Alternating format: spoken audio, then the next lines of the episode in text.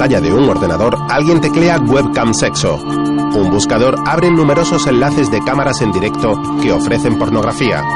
Cliquea sobre uno donde se lee chicas en webcam.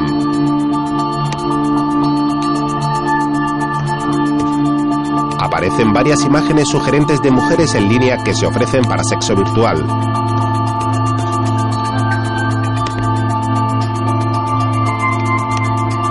Revisa historiales y van apareciendo fotos de contenido erótico que ofertan a las chicas.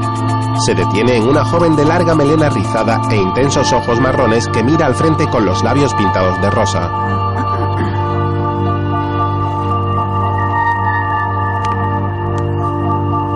Cliquea sobre la misma y entra a un enlace donde aparece su perfil. Se llama Sara, vive en Madrid y es de nacionalidad peruana. En su book posa con lencería sensual mostrando un cuerpo delgado y atractivo.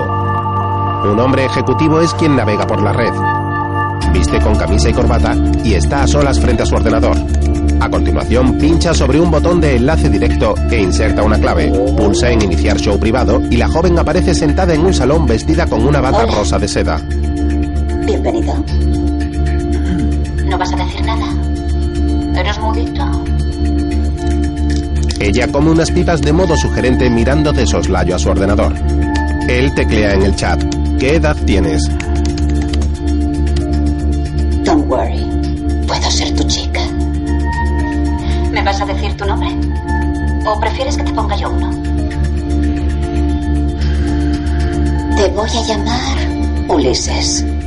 ¿No te gusta Ulises? ¿Qué te apetece que haga? ¿No te apetece algo un poquito especial? ¿Quieres que vaya deprisa? Mm. ¿O quieres ir despacito? ¿Quieres ver lo que hay aquí debajo? Sara se acaricia los senos y se gira ante la cámara. El hombre activa en su ordenador la grabación del vídeo. Ella se desnuda dejando caer la bata de espaldas y se contonea moviendo el trasero. ¿Te gustan los juguetes? Tengo muchos juguetitos.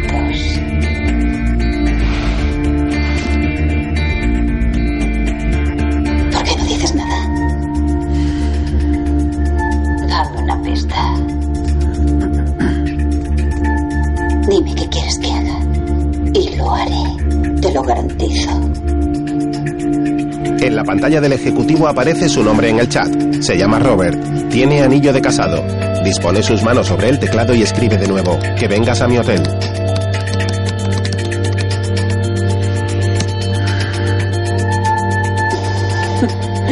Eso es un negocio diferente, cariño. Y un precio muy distinto. Cierra la página webcam y llámame por chatcam. ¿Tienes instalado chatcam?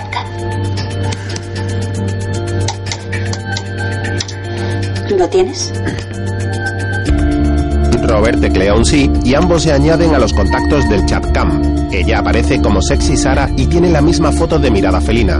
Robert pulsa la llamada.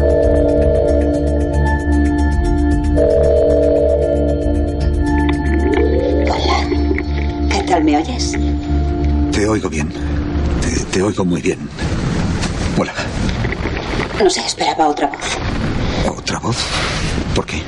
Da igual, no importa. Dame un minuto, voy a cambiar esta cámara. La joven toma una conexión USB para conectar otra cámara de mayor calidad.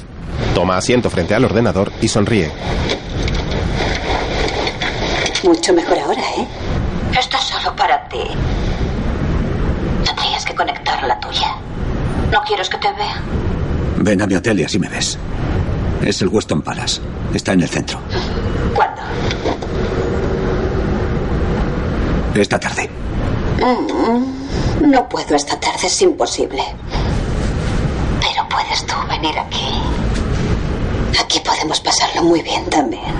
Te lo aseguro. Ah, Me pones tan cachonda. ¿Quieres venir? ¿O no? Sara mira fijamente a la cámara con sensualidad.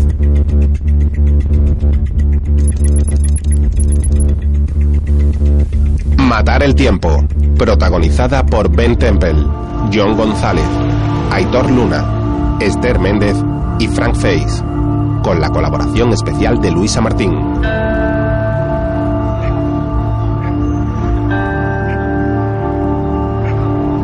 Más tarde, en un retirado barrio de la ciudad, un joven delgado y con barba se acerca a un grupo de chicos y saluda a uno que luce una gorra y pendiente.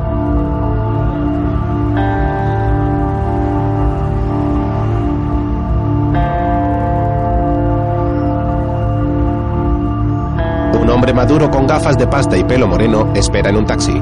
El joven de barbas regresa al mismo y sube al asiento del conductor. Le muestra una bolsa pequeña que contiene hierbas y el hombre enchaquetado se muestra incómodo.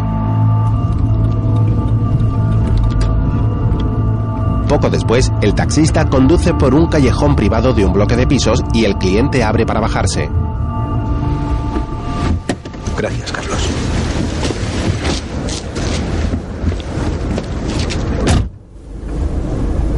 El taxista arranca y se marcha del lugar, mientras el hombre se cuelga un maletín sobre un hombro. Al poco enciende un pitillo oculto tras un muro de hormigón.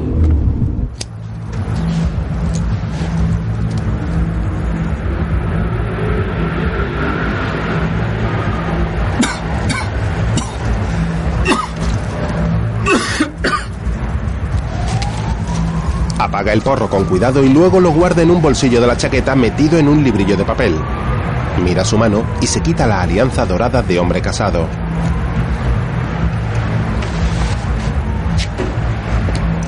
Robert es un hombre de complexión media y pelo castaño.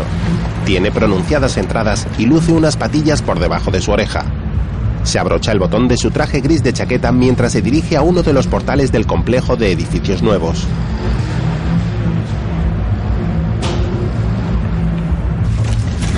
Entra al bloque número 21 y al poco sube en un ascensor.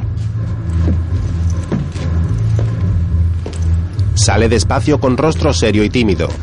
Mira a un lado y otro de un largo pasillo de apartamentos y sube su vista hacia el techo donde encuentra un dispositivo de seguridad.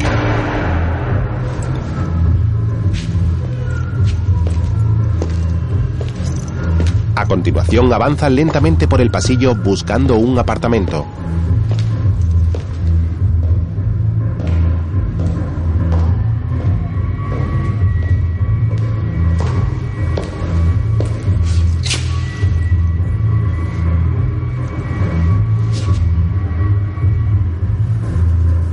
Se detiene ante la puerta del apartamento 520F. La numeración está pintada sobre un muro de color verde. Llama tímidamente a la puerta y espera nervioso. Al poco, Sara abre y Robert la mira de arriba a abajo esbozando una sonrisa. Luego entran al salón. Es una estancia amplia y luminosa. Sus paredes son de color verdoso y están vacías. ¿Qué quieres beber? Nada. ¿O sí? ¿Te importa si fumo? No. ¿Una cerveza? Sara luce un vestido negro ceñido de escote pronunciado. Deja el maletín de Robert sobre una silla y va hacia la cocina. Él enciende el pitillo. Perdona que hay apartamentos que se están pintando. A un lado del salón hay apiladas varias cajas y muebles junto a herramientas de pintura. Robert se acerca a un escritorio sobre el que ella tiene varios objetos. Tiene una cámara que apunta al frente y él la curiosea. Oh. No, gracias. Sara le ofrece una cerveza que deja luego sobre la mesa. Le quita el cigarro dándole una calada y lo deja en un cenicero. A continuación se coloca de espaldas a él, toma sus manos y las lleva hacia sus pechos.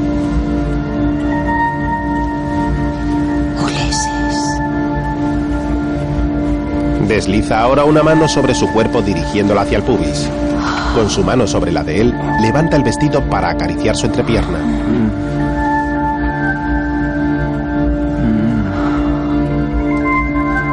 Tras el juego preliminar, Robert está desnudo y sentado al borde de la cama.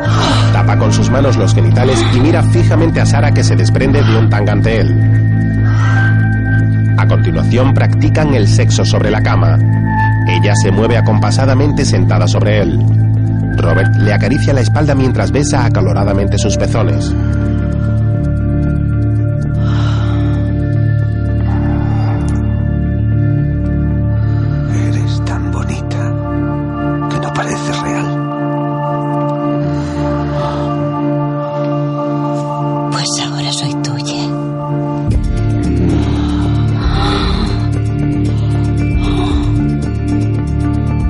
Prosiguen realizando prácticas sexuales sobre la cama y Robert la trata con ternura y pasión.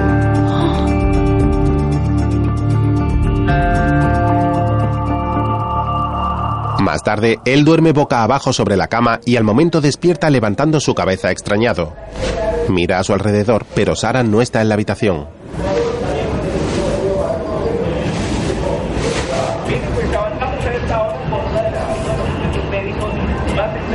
Al poco sale vestido al salón y se asoma con timidez. La mujer tampoco se encuentra en el mismo y él entra. Mira otra vez hacia el escritorio y visualiza un portátil cerrado. Sara sale del baño arreglada.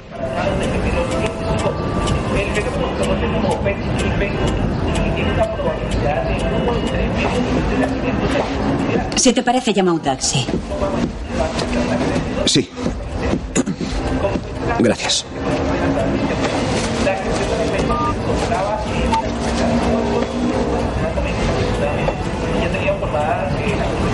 Hola, ¿me podéis mandar un taxi?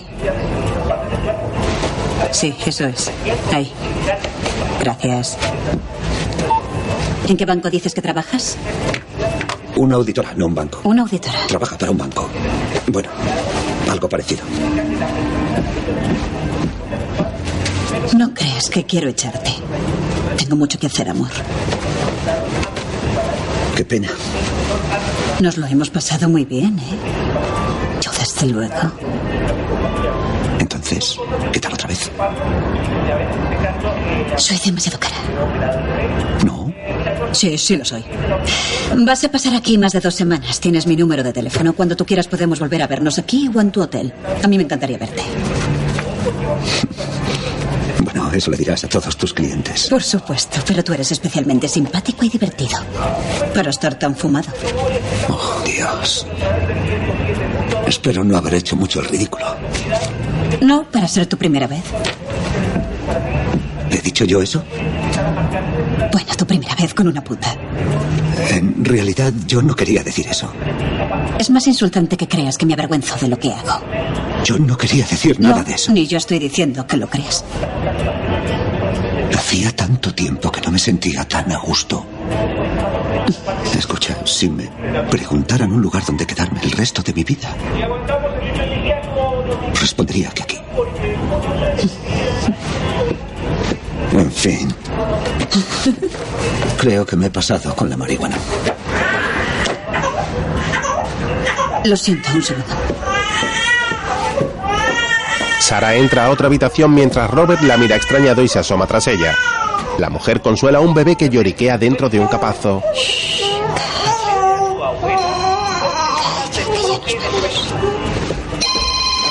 ¿Lo ves? Me han reñido por entretenerme. Sí. Muchas gracias. Tu taxi te espera. Vale. Entonces, ¿te puedo llevar otra vez? Claro, cielo. Cuando tú quieras. Robert le sonríe amablemente y sale del apartamento.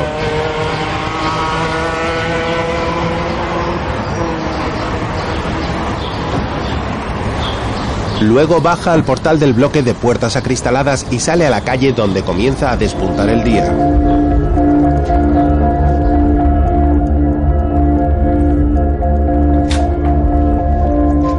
Tarde entra a la habitación del hotel donde se aloja.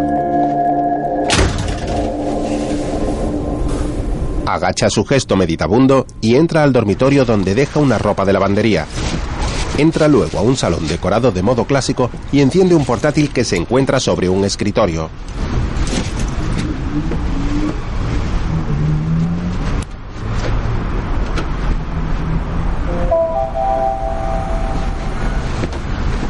A continuación se dirige al baño mientras se quita la chaqueta y desabrocha el nudo de la corbata.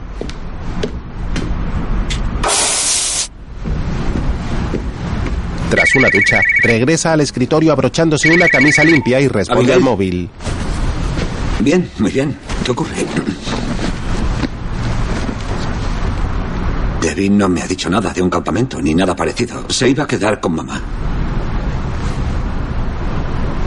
Ya, oye, déjame. Déjame que hable con Debbie y te vuelvo a llamar. Eso es. Hasta luego. Llama desde el ordenador a su casa. Coge el anillo de casado que se pone de nuevo en su anular. Una criada morena atiende la Celmilla, videollamada. ¿Qué tal? Muy bien, señor. ¿Y usted? Bien, bien, estoy bien. ¿Está Debbie ahí? No, señor Walton. Su hija no ha vuelto. Ya le dije que no iba a poder quedarme este fin de semana. Tengo que hacer una sustitución en la residencia y no puedo decir que no. Sí, lo sé. Usted tranquila, yo intentaré arreglarlo. Por favor, dígale que tiene que llamarme al hotel o a mi teléfono en cuanto llegue a casa. Muy bien, señor. ¿Quiere usted hablar con su madre? Seguro que se pone muy contenta. No, Robert espera resignado tras la cámara de su portátil. En la pantalla ve cómo la asistenta agarra una silla de ruedas y lleva a la anciana madre hacia el ordenador. Atraviesa una amplia y lujosa cocina con una encimera y banquetas. La señora está muy guapa hoy porque estrena vestido nuevo. ¿Ah? ¿A que sí? Les dejo solos, señor. La madre mira fijamente a la pantalla con gesto inmóvil. Hola, mamá. Zelmira tendría que sacarte al porche y que te dé un poco el sol. Tu cumpleaños es el domingo.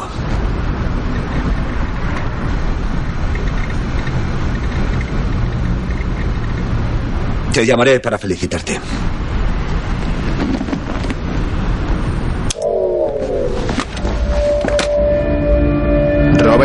Un botón apagando la videollamada y cierra el portátil. Más tarde acude a unas oficinas citas en unas torres altas y acristaladas. Se reúne en una sala con otros ejecutivos que exponen sus negocios.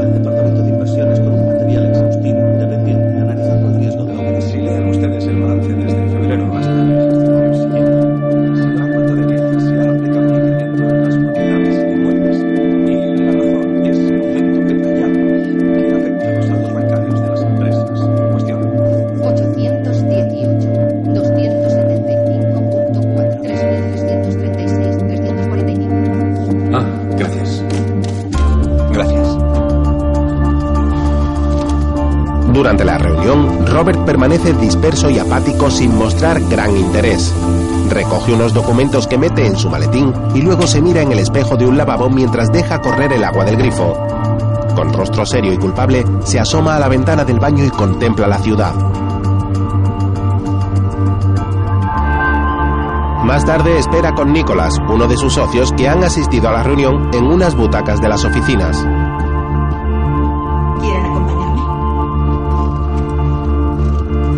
Una secretaria los guía hacia otro despacho de grandes cristaleras donde se reúnen con un directivo. Ayer, un miembro del comité de administración recibió una invitación del Financial Times para confirmar rumores que, de conocerse, a pesar nuestro, ¿verdad? Sería algo tremendo, ya que podrían causar una inoportuna actividad contra nosotros. Aún así, nuestra confianza en Richmond y asociados sigue siendo excelente, sin duda. Más tarde Nos va está con Nicholas en un no coche. puedo creérmelo. Con esa cara con la que finge ese tono de falso fiscal. Debería hablar con Nueva York, con la central. En eso tienes toda la razón. Que llamen a la central y le cuenten sus sospechas. ¿Por qué a nosotros? Puede que seamos los mensajeros. No entiendo cómo no piensa primero en quién decide aquí su solvencia. ¿Por qué nos ha tratado tan mal? A ver, si tú quieres apagar un fuego, lo que debes hacer es llamar a los bomberos, no a los pirómanos.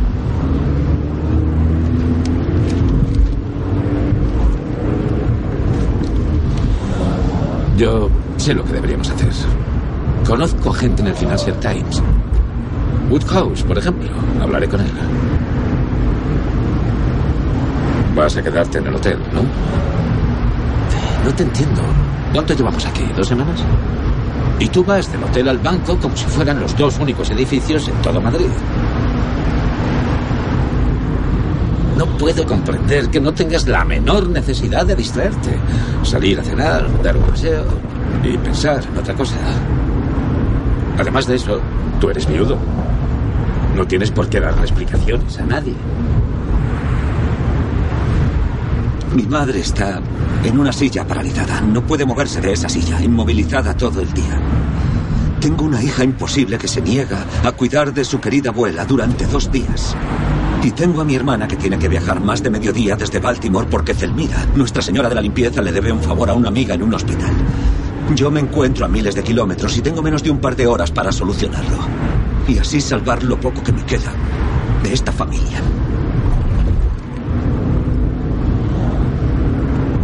Bueno, otro día tal vez. Sí. Robert agacha su rostro mostrando aflicción y guardando el secreto de Sara a su compañero. Al poco el taxi aparca en la puerta de un hotel de cinco estrellas. Un portero uniformado espera amable y elegante junto a este. Robert se apea apresurado y entra llevando su maletín. Nicolás baja luego y se acerca al portero a quien pregunta algunas indicaciones. Este señala educado y el ejecutivo entra agradecido. Al poco, la hija rebelde se encuentra en casa frente a la webcam. Escucha, Debbie, hija, entiendo perfectamente que esa fiesta para ti es muy importante. Lo entiendo, de verdad. Pero no podemos obligar a la tía Abby a venir conduciendo todo el día desde Baltimore para cuidar a la abuela y volver otra vez el lunes. Eso no está nada bien. Y estoy convencido de que lo entiendes. Muy bien, ¿y tú? ¿Dónde estás tú? Estás fuera. Encerrado en tu hotel. Igual que siempre. Debbie, intento tener una conversación. Yo no puedo elegir. Este es mi trabajo. Entonces cambia de trabajo. Es tu madre, no la mía. No, tienes a Zelmira. Zelmira está aquí ocho horas al día. El día tiene 24. La abuela está con nosotros solo seis meses al año. De nosotros nada. Está conmigo. Debbie, es muy feo lo que estás diciendo. Cuando estoy en casa, yo me ocupo de la abuela. Bueno, voy a intentar que alguien se encargue el fin de semana de ella. ¿De acuerdo? Y en cuanto lo solucione, te llamo.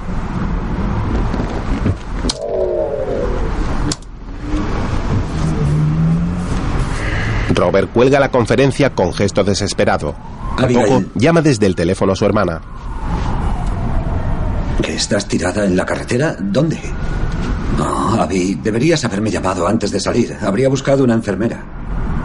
Escucha, hazme un favor. Si ves que la grúa tarda, que tarda más de lo normal, me llamas. Puedes llamarme cuando quieras. Bueno, está bien. Y gracias, Abby. De verdad lo siento. Más tarde, Robert se da un baño en una piscina solitaria y cubierta del lujoso hotel, nadando de un lado a otro.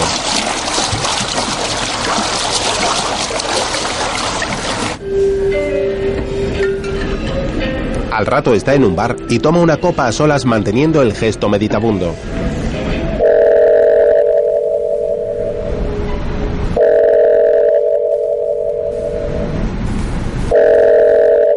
Luego está en la habitación y realiza una llamada al videochat de Sara. Mira a la pantalla resignado y cuelga pulsando un botón.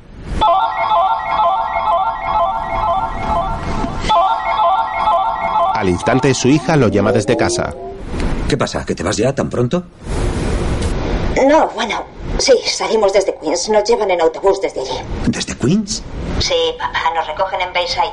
¿Has conseguido alguien que venga? No, no, escucha. Alfred y la tía Abigail están ya de camino, pero han tenido un problema con el coche.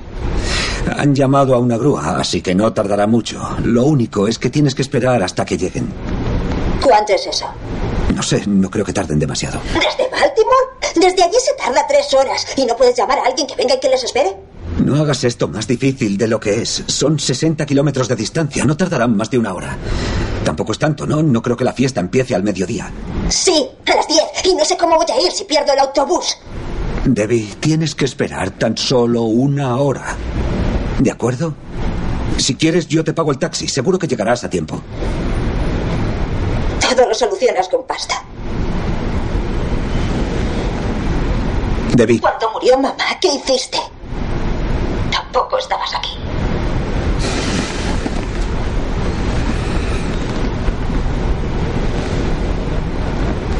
ok. Deja abierto el ordenador. Yo me quedaré aquí hasta que llegue la tía Abby.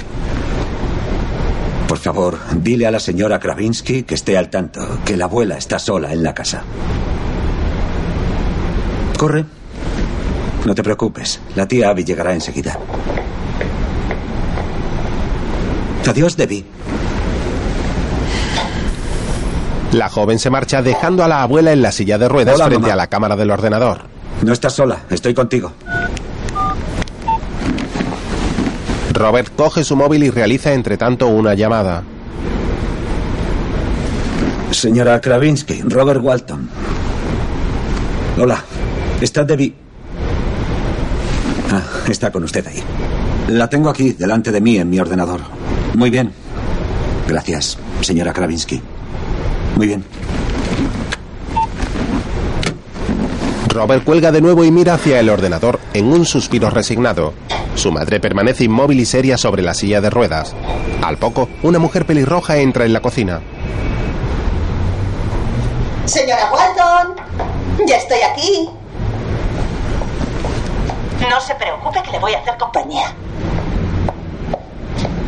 Si tiene cosas que hacer, yo me ocupo, Robert. Gracias. Abby no tardará más de una hora. Ah, usted no se preocupe. Otra vez, gracias. Adiós, mamá. Adiós. Cuelga y aparece una nueva llamada entrante de Sara. Frunce el ceño agobiado, pero finalmente cliquea sobre el botón verde para atenderla. Ella le sonríe desde su apartamento. Hola. Hola. ¿Así que me has llamado? Sí, hace un rato. ¿Te apetece verme? He estado todo el día pensando en ti. Yo también he estado pensando en ti. No bromeo. Entonces ven a follar. ¿Quieres venir? ¿O quieres que vaya yo? Si quieres venir a mi hotel, Hoy sí, cielo. Pero acuérdate de que tengo que cobrarte el desplazamiento. sí, sí, claro, el taxi. ¿Y luego qué te gustaría hacer? No sé, lo que tú quieras. ¿Y si nos vamos a cenar? Genial. ¿Dónde? A un japonés. ¿Está pensando en una geisha, señor? Yo solo quiero estar contigo y conocerte un poco mejor. Oh, qué pena. Tengo un vestido transparente con dragones que lanzan fuego desde el corazón. Lo siento, espera un segundo.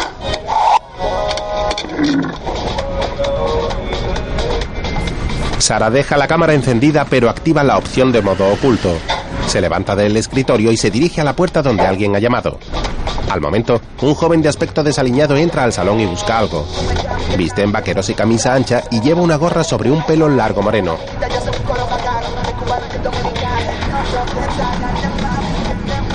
Sara lo sigue manteniendo la distancia y mostrándose inquieta. El joven entra a las habitaciones y sale al momento.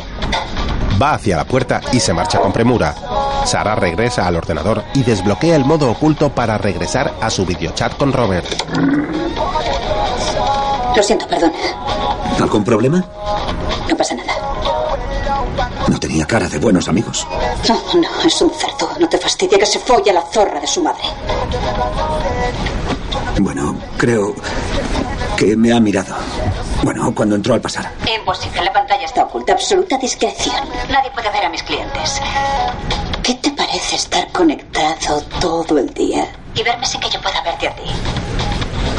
Ese podría ser mi canal preferido. Entonces, No sé.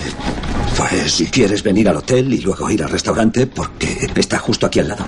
si voy a tu hotel, no vamos a salir a ningún sitio a cenar.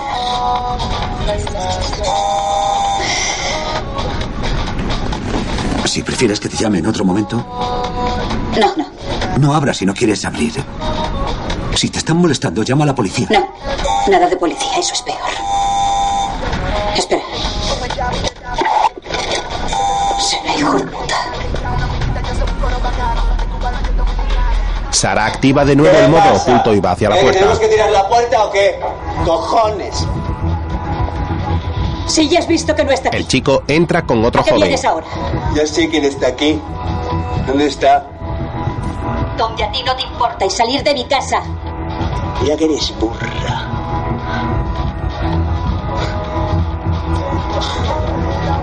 Pues vamos a quedar aquí. Aquí. ¿Sabes tú? Hasta que aparezca. De eso nada. Y salís los dos de aquí ahora mismo. Que no, que no, que nos vas a tener aquí todo el puto día, ¿entiendes? A ver, a ver, ya se lo dije a la señora. Le devolví los 6.000 euros. ¿Y? ¿Y qué? Y que los otros 6.000 los voy a conseguir para que los devuelvan. Y ya está. Tú además de puta eres tonta. ¿Eh? Llámala. Llámala. Dile que venga ella. No me jodas, no me jodas, tía, que tengo un montón de cosas que hacer hoy. No me toca los huevos. Te lo va a decir la puta madre que te parió. Y si tú tienes cosas que hacer, yo también. Aquí nos quedamos. Hasta que vosotros queráis. ¿Queréis una cervecita? Robert ve cómo el de la gorra la agarra con violencia. ¿Tú qué? ¿Qué? ¿No vas a quedar ahí tomándote las narices o qué?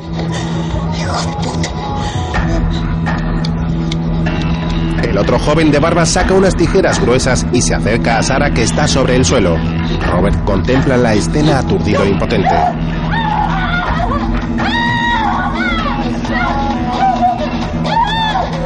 Le agarra de una mano para agredirla y el de la gorra mira asqueado lo que ocurre.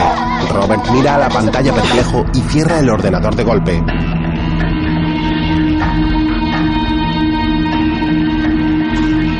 Sale de la habitación muy angustiado y recorre el interminable pasillo del hotel. Al poco se dirige a la puerta desde el hall y la abre de inmediato saliendo a la calle.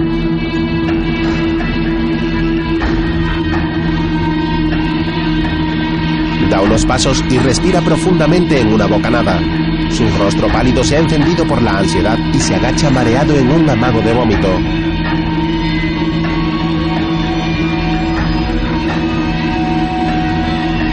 Luego se incorpora despacio con gesto aún sudoroso y mira a uno y otro lado de la solitaria calle.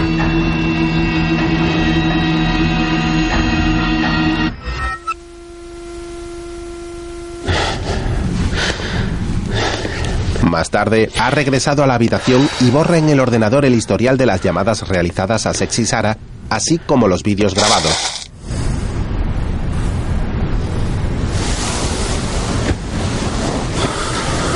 A la mañana siguiente, despierta en la cama mostrándose aún angustiado.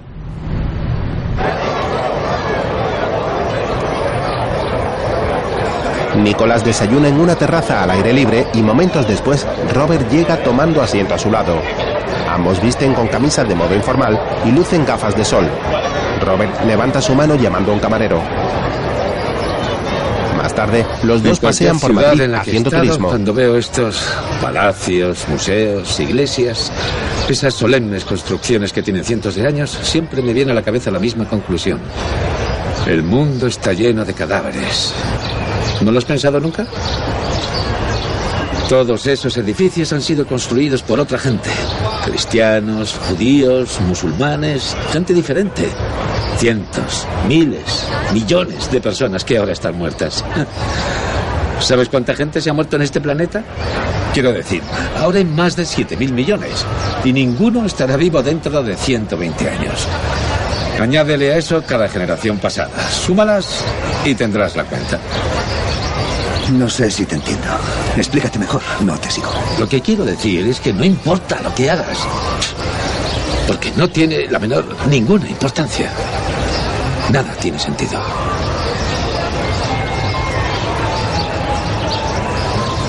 Robert Walton, vamos a emborracharnos tú y yo. ¿Eh? Ya sé que tienes que estar en el hotel mañana para felicitar a tu madre, pero te aseguro que estaremos de vuelta. Te lo prometo. Ah, venga, estoy aburrido. Completamente aburrido.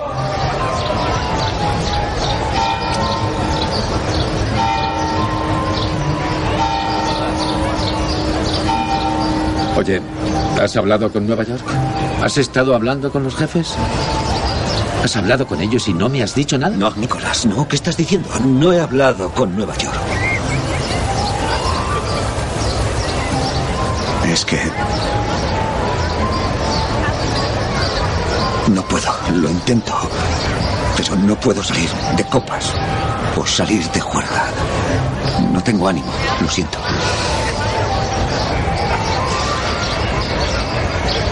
Robert, tú no conducías aquel coche, ¿verdad? Tú estabas cumpliendo con tu obligación. En Vancouver sí, pero trabajando. No te castigues, estabas trabajando.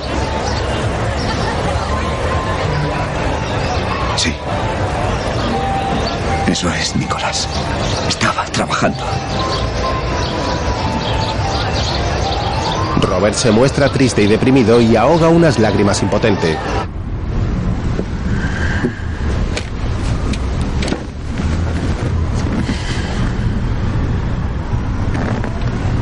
Más tarde, de regreso al hotel, se sienta frente al escritorio y abre el ordenador mostrándose intranquilo y nervioso.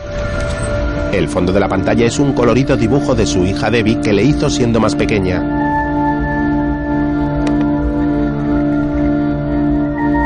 Abre una carpeta que contiene varias fotografías familiares cuya denominación es Acción de Gracias.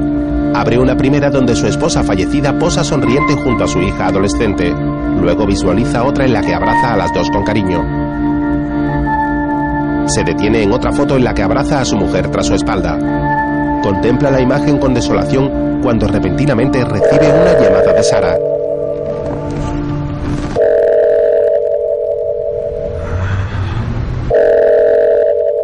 Mira fijamente hacia los ojos grandes y vivarachos en los que aparece el perfil de la prostituta y permanece dubitativo un momento.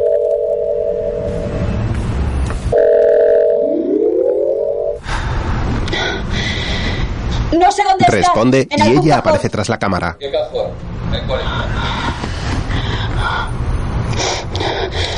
Sara teclea con nerviosismo y le escribe, no cuelgues, necesito ayuda. Mira hacia la cámara con desesperación y se levanta dirigiéndose a la cocina. Ya lo busco yo. Robert permanece mirando con fijeza a la pantalla. Al momento se percata de que el joven de barba sigue en la casa y come un sándwich mientras se asoma a un ventanal del salón.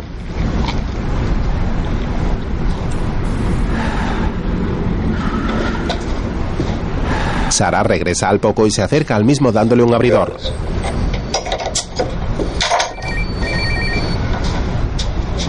Un teléfono móvil suena en casa de Sara y ella mira con disimulo hacia la cámara sentándose en un banco.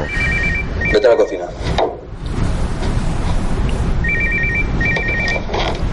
Robert se percata de que tiene una venda sobre la mano manchada de sangre. Ella obedece y se marcha mientras su raptor toma asiento frente al escritorio para atender la llamada. Robert permanece atento e inicia en su dispositivo una grabación del audio. ¿Qué queréis? Os he dicho que no me llaméis a este teléfono. La 20, la taquilla es la número 20. Dejáis ahí el dinero y punto. Es tan difícil. No. Alexis y yo acordamos una cifra. No voy a cambiarla ahora. Sí, Alexis, sí. Habla con él, a mí que me cuentas. Eh, a mí que me cuentas. Y no volváis a llamarme a este teléfono, ¿entendido? Es que ya os lo dije.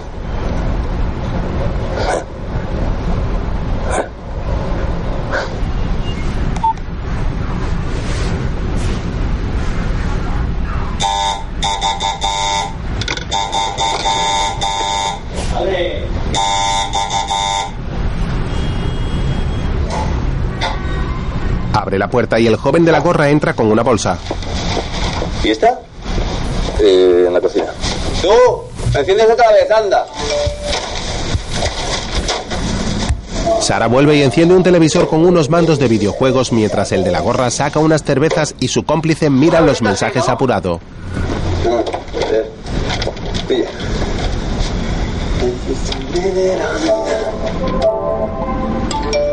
No, tengo que irme.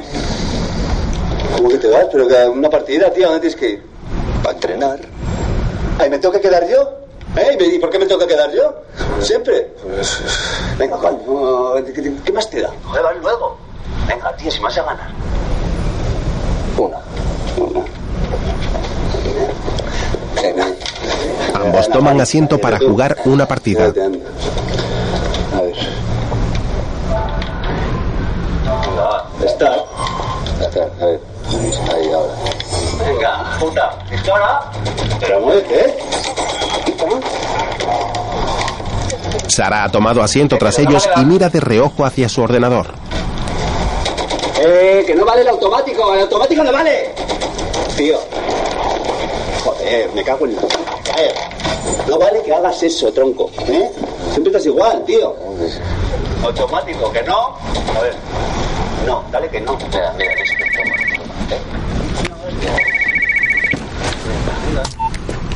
Abigail. Ah, sí, sí, genial, genial. Quédate todo el tiempo que quieras. Sí, yo creo que es mejor para ti, mejor para ella. Sí. Sí, genial. Oye, si necesitas algo, dímelo. Sí, muy bien.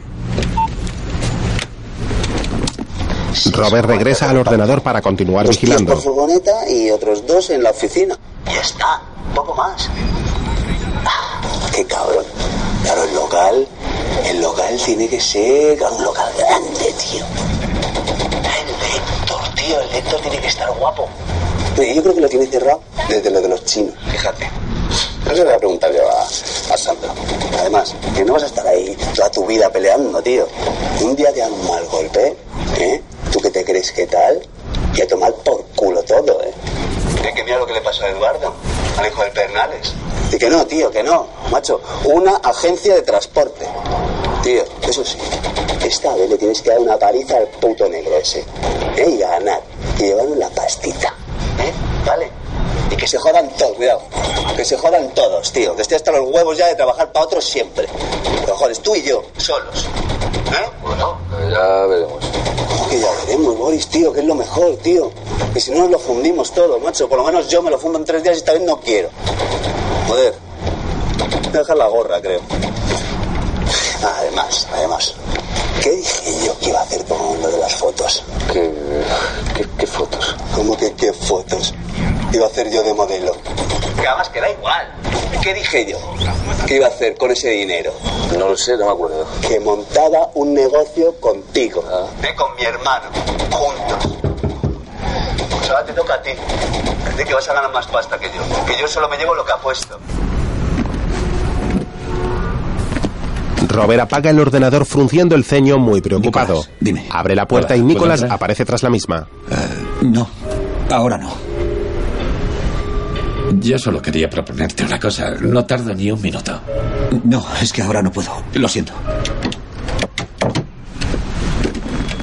Su compañero sonríe con sospecha y él misma, cierra para volver al Que ordenador. no me dejaste ni mil euros para apostar. Me voy. ¿Cómo que te vas? Pues si no, se acaba, no se acaba la partida ahora. No, me tengo que ir. Eh, que yo también tengo cosas que hacer, ¿eh?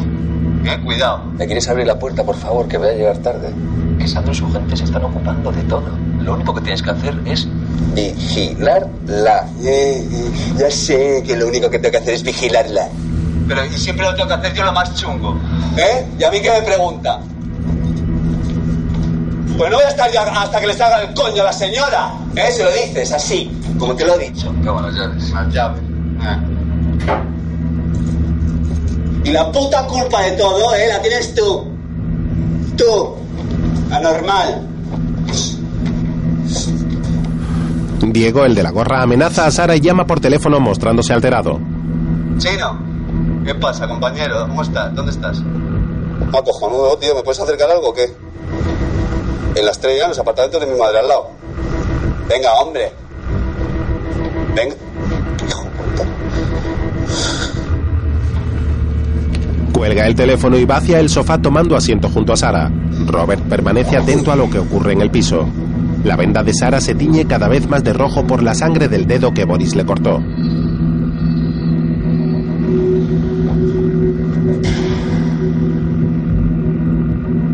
Sara se adelanta en el sofá mirando hacia la cámara con disimulo mientras Diego la inspecciona con gesto lascivo.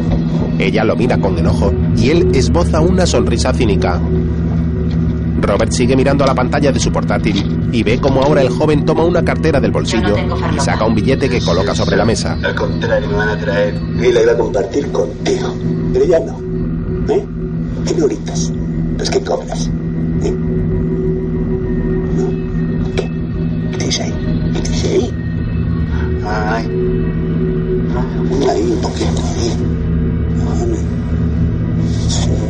Lleva la mano de Sara a sus genitales. Te. ¿Chino? ¿Chino? ¿Chino? En el 520. Sí. No, sube tú, que yo no puedo. Venga, tío, si tardas un puto minuto que estás abajo. Venga, te, te abro. Te abro ya. Va. Diego sale de la casa y Sara acude veloz al ordenador.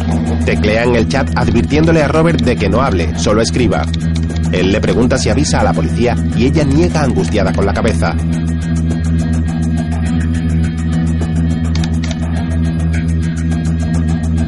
No, no, escribe de nuevo. Robert redacta una pregunta. ¿Qué es lo que quieren? Ella responde, llevarse a mi hijo.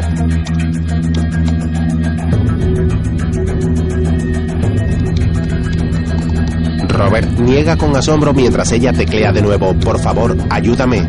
Ve a la única floristería del barrio. Dile a María, la chica rubia, que se quede con el bebé. Lo recogeré más tarde. Robert lee muy atento las palabras que escribe en el chat.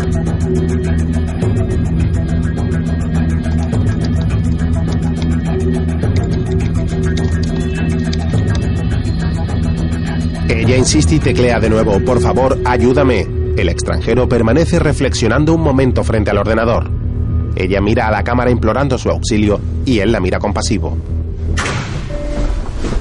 Al poco sale de su habitación y se dirige a la contigua donde se hospeda su compañero.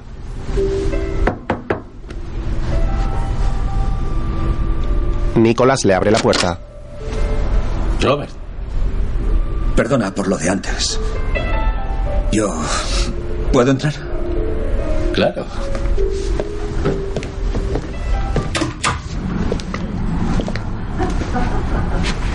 ¿Te pongo algo? No. Antes... Antes no te dejé entrar porque... Porque... Verás, el otro día estuve con una chica especial. Vaya, vaya, Robert. No, espera, no es lo que tú crees. Bueno, sí, es lo que tú crees, pero... Nicolás levanta sus cejas expectante. Luego, Diego esnifa la cocaína comprada. Su puta madre, el chino. ¿Qué? ¿Qué pasa? Robert muestra la webcam ¿Lo a Nicolás. diciendo en serio que vas a ir a esa tienda, verdad? ¿Tú te das cuenta de dónde te estás metiendo? ¿Qué es lo que se supone que tenemos que hacer? No la conoces. Es una prostituta cualquiera de las cien mil que hay. Y no la vas a conocer nunca. Tengo que ir. ¿Tienes que ir a dónde? ¿Qué? ¿Quién lo dice? ¿Eh? ¿No tiene ningún conocido, un familiar? ¿No tiene ningún vecino que pueda ayudarla? No lo sé. Robert, tienes que pasar de ella. Debería llamar a la policía, pero no quiere. Pues ahí lo tienes, su razón tendrá. Y tú tienes las tuyas. ¿Qué ya les dirías tú? ¿Qué crees que les puedes decir? Hola, mi nombre es Robert Walton. Estuve con una prostituta y la cosa se ha torcido. Le han pegado una paliza a unos chicos que quieren quitarle a su bebé. Y la tiene secuestrada en su casa. Piensa. ¿Qué crees que dirán en Nueva York cuando se den cuenta de que uno de sus empleados, alguien de Richmond y asociados, ha salido a follar? Tienes que pensar en tu hija. ¿Lo oyes? Más tarde ignora el consejo de Nicolás y sale del hotel. El taxista que le consiguió la marihuana lo espera junto a la puerta y él sube de inmediato. Gracias por venir. Tengo que ir otra vez al barrio de la Estrella. ¿Recuerda dónde? Sí. Claro que sí. Vamos a comprar más marihuana. No más marihuana. Ya tuve suficiente. Voy a hacerle un favor a un amigo. Hay que ir a una floristería. Muy bien. Suficiente.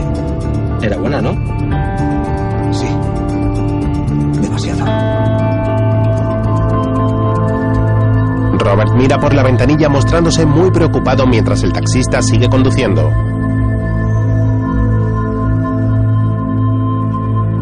Poco después llegan al barrio y Robert mira atento hacia un edificio.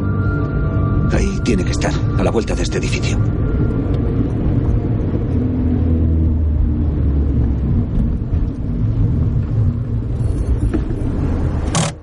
Debe ser ahí. Espéreme un momento. No voy a tardar nada. Muy bien.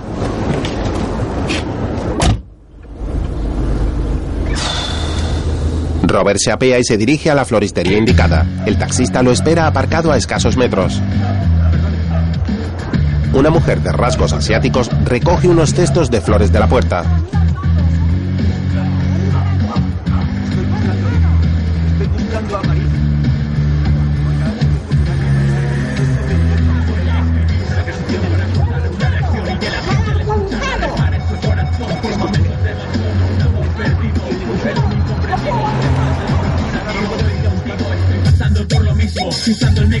Florista discute acaloradamente con Robert mientras guarda los cestos. Luego sale de la tienda y deja sobre el suelo la cuna con el bebé. Robert se muestra incrédulo mientras la empleada se zafa del problema y sigue caminando hacia adelante.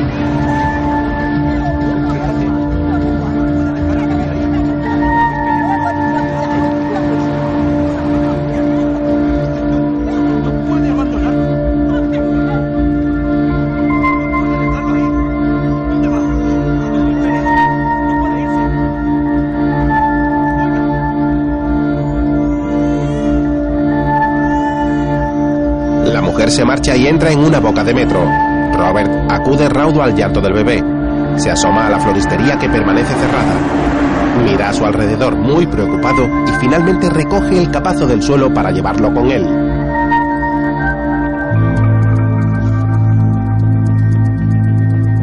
Con gesto desesperado regresa al taxi que sigue esperándolo en la esquina contraria.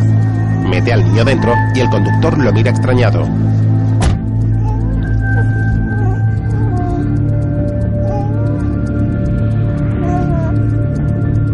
Durante el trayecto, Robert mira con ternura al bebé que balbucea con un chupete puesto. Voy a necesitar su ayuda. Otra vez. Ningún problema, cuando usted quiera. Más tarde entra a la habitación del hotel portando el capazo que deja sobre la cama. Saca al niño tumbándolo en el colchón y coloca dos almohadas a cada lado.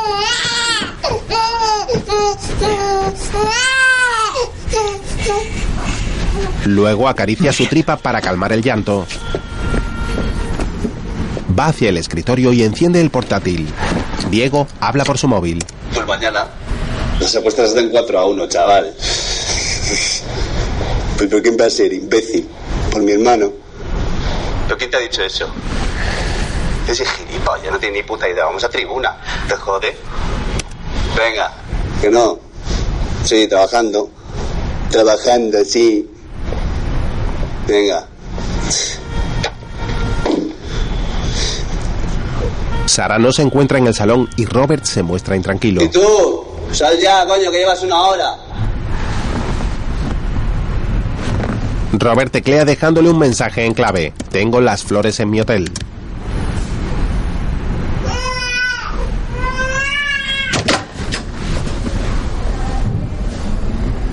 Escucha el llanto y al poco acude a Nicolás. ¿Qué es esto? Robert. Robert. ¿Por qué has traído al niño aquí? Tendrás que ocuparte de él. ¿Has pensado qué vas a hacer con él si esa chica no viene a buscarlo? Tengo que ir a una farmacia y traer biberones y pañales. No, no, no voy a ocuparme yo de ese bebé. No quiero. No quiero verme envuelto en un secuestro.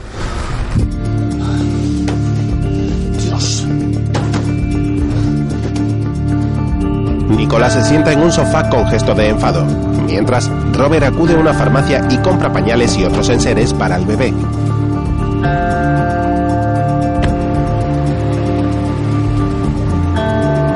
Luego regresa al hotel en un taxi y baja dirigiéndose raudo hacia la puerta donde se encuentra el portero. Sube a la habitación y entra de inmediato con las compras. Robert, Robert, ha estado llorando todo el tiempo. No paraba. Y yo ya no sabía qué hacer. Nunca he tenido que cuidar a un niño pequeño. Nicolás, ¿ha pasado algo? ¿Que se ha pasado algo? Lo que ha pasado es que me has dejado aquí solo, con un niño durante horas. Ya es suficiente. Robert, basta ya. Basta. Shh, por favor, no te reconozco. ¿Qué te está pasando? ¿Sara ha podido leer mi mensaje? ¿Tu mensaje? Yo qué sé, si no he podido ni acercarme al ordenador. He estado todo el tiempo en la habitación. Walton, espera. Esto se está poniendo feo. Tienes que ir a la floristería y dejas allí el bebé en el mismo sitio. ¿Comprendes? No, no, Robert. No quiero estar implicado en un crimen.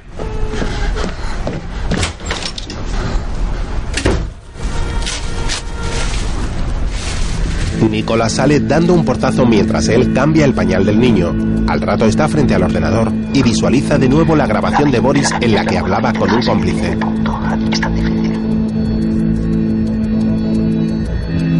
No, Alexis y yo acordamos.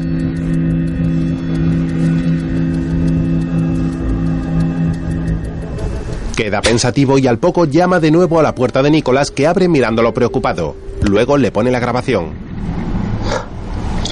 La 20, la taquilla es la número 20. Dejáis ahí el dinero y punto.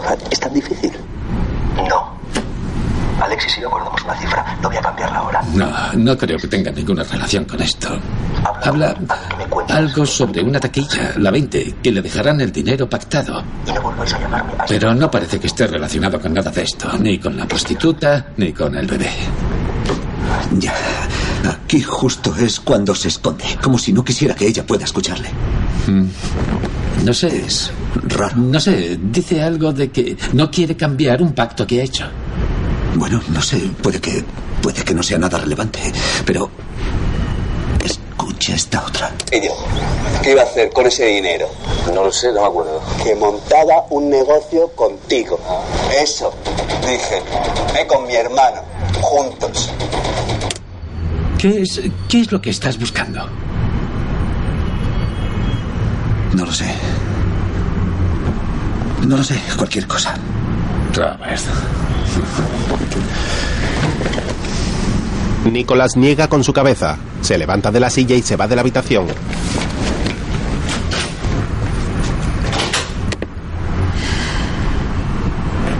Robert toma asiento frente al ordenador y vuelve a la webcam para vigilar a Sara en tiempo real. Ella está sentada en el sofá junto a Diego que dormita apoyado hacia atrás.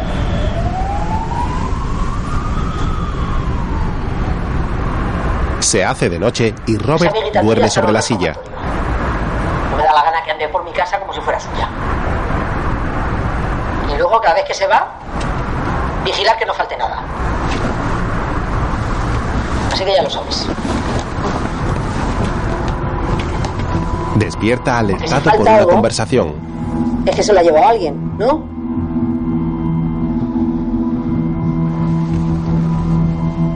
¿O te la llevo tú? Yo no he cogido nada. Ah, bueno. Pues ya lo sabes. Si la quieres ver, en la calle. A casa no me la traigas más, ¿entendido? Contesta. Que sí. A ver si ahora va a resultar que tiene ella la razón y que soy yo la que miento. Yo no he dicho eso. Entonces, ¿por qué la defiendes? No la vuelvo a ver. Ya está. Toma un beso. Una chica joven de tez morena se acerca a una mujer de moño rizado que está de espaldas a la cámara.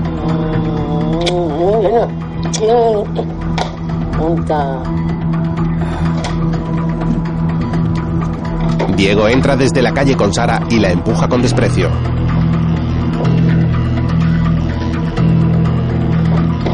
¿Qué? Nada. Te he dicho yo que no tenía la llave del trastero.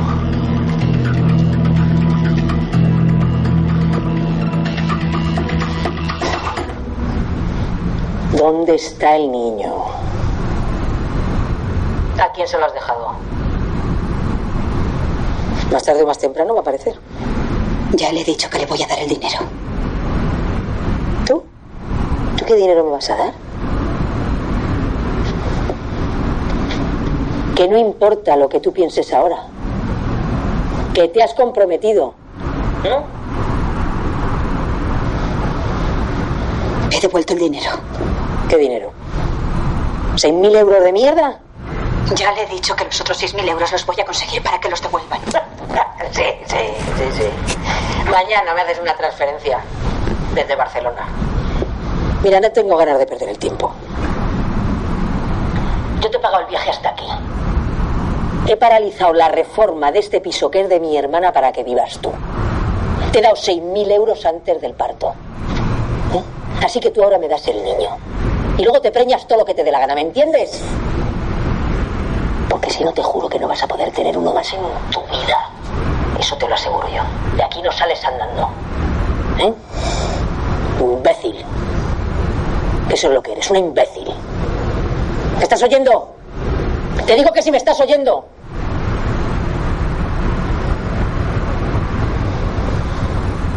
Oye, Sandro, ¿qué hace? Buscar. ¿Qué va a hacer? Puede venir alguien a, a sustituirme, ¿no? ¿Un poco o qué? ¿Tú quejarte? ¿Ya te estás quejando? ¿Otra vez? Que no. Que eso es lo tuyo, a quejarte. Quejándote y venga a quejarte. Y si te digo que hagas lo de Sandro, te quejas igual. Y te quejas más. Y venga. ¿Qué, qué es lo que quieres hacer? ¿Eh? ¿Qué es lo que quieres hacer? ¿Irte al bar a una esquina con tus colegas a meterte? ¿Y quién te ha dicho a ti que me meto? ¿Ella te ha dicho yo a ti que no me meto? Joder. No, no poco. Tendría que darte vergüenza. Pues- Menos ejemplo le estás dando a tu hermano que lo sabe todo el mundo, hombre. Venga, no empieces, ¿Que hombre. no empiece? ¿Que no empiece? No. Vacíate los bolsillos. Que te he dicho que no me meto. Que te vacíes los bolsillos. Ya.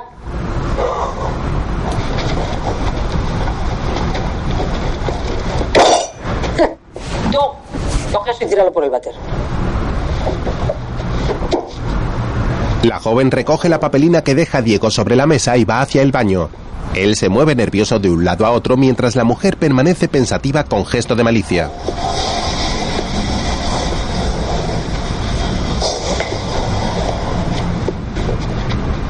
Dame la llave del apartamento.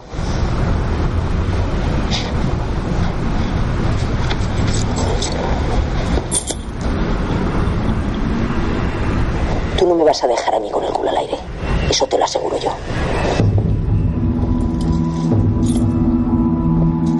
Vamos. La mujer se marcha con la joven y da una palmada a Diego con amenaza. Salen del apartamento y Sara mira a la cámara angustiada. Ah, bueno, todo. Aquí no me quedo yo. Boris, ¿dónde estás? Necesito que vengas. ¿Cómo que qué pasa? Que me tengo que ir, que no voy a dejar a la puta sola. Ya has terminado de entrenar, ¿no? ¿Por qué tengo que ser yo siempre el que se joda? Como se me echen los huevos, dejo a la puta sola aquí, ¿eh? Ah. No, dile a tu madre que te dé la llave. Que sí, que se la ha llevado. Y para más cojones me ha dejado encerrado aquí. Y no tardes. ¿Cómo que media hora? Que no tardes. Diego cuelga el móvil y se dirige al baño. Sara lo mira con odio y se levanta para sentarse rauda frente al ordenador.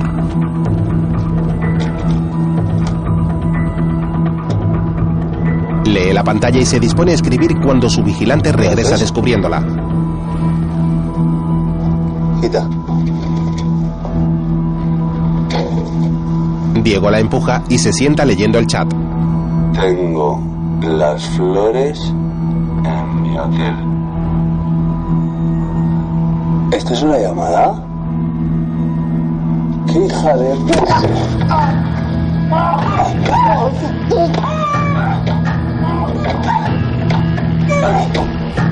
Sara coge un casco y golpea a Diego con ímpetu hasta dejarlo inconsciente. Robert contempla la pantalla con sorpresa, pero no puede ver al matón que está abatido sobre el suelo.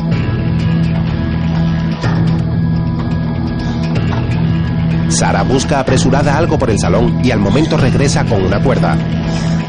Se agacha junto a Diego y lo ata con esfuerzo ayudada tan solo de la mano sana.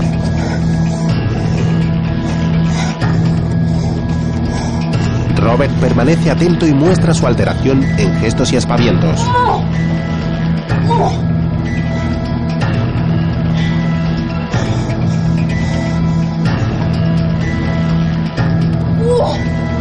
Sara termina de atar a Diego y luego arrastra su cuerpo inmóvil por el suelo para encerrarlo en una habitación. Dios santo, ¿qué estás haciendo? Robert se lleva las manos a la cabeza mostrándose muy preocupado. Al instante, ella regresa al ordenador y desactiva el modo oculto para conversar con él. El niño está bien, está bien, está aquí conmigo. ¿Contigo por qué? Está aquí conmigo y está bien. ¿Y por qué no está con María? María no estaba en la tienda, había una mujer, no la entendía, era una china y quería dejar al niño en la calle. Espera, tranquila, espera. Robert acude a coger al bebé y se lo muestra sujetándolo ¿Ves? entre sus brazos. Aquí está. Y está perfectamente. No tienes por qué preocuparte. Ha comido, le he cambiado los pañales, ha estado dormido. Está tan tranquilo. Iré a por él. Iré a buscarle. No te preocupes. Escucha, Sara, tienes que avisar a la policía. No, no, no, no. Nunca. La policía Sara, nunca. Sara, escúchame. No tengo la llave. La llave. Espera, un segundo, un segundo. Él vuelve al dormitorio y coloca con cuidado al bebé entre las almohadas. Luego regresa al ordenador. Escucha, tiene que haber algún modo. ¿No puedes avisar a algún amigo? ¿Algún amigo? ¿Algún cliente como mucho? ¿De verdad crees que te habría llamado si pudiera llamar a alguien?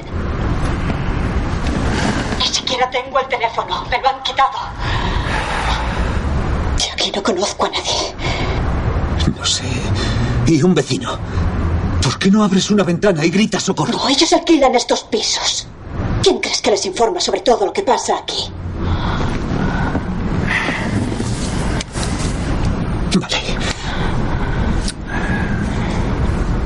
Robert medita reflexivo y luego acude a la habitación de Nicholas.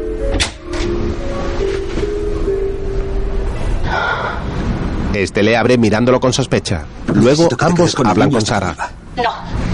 No vas a poder entrar aquí. Sara, tiene que haber alguna manera de sacarte de ahí. ¿Cómo?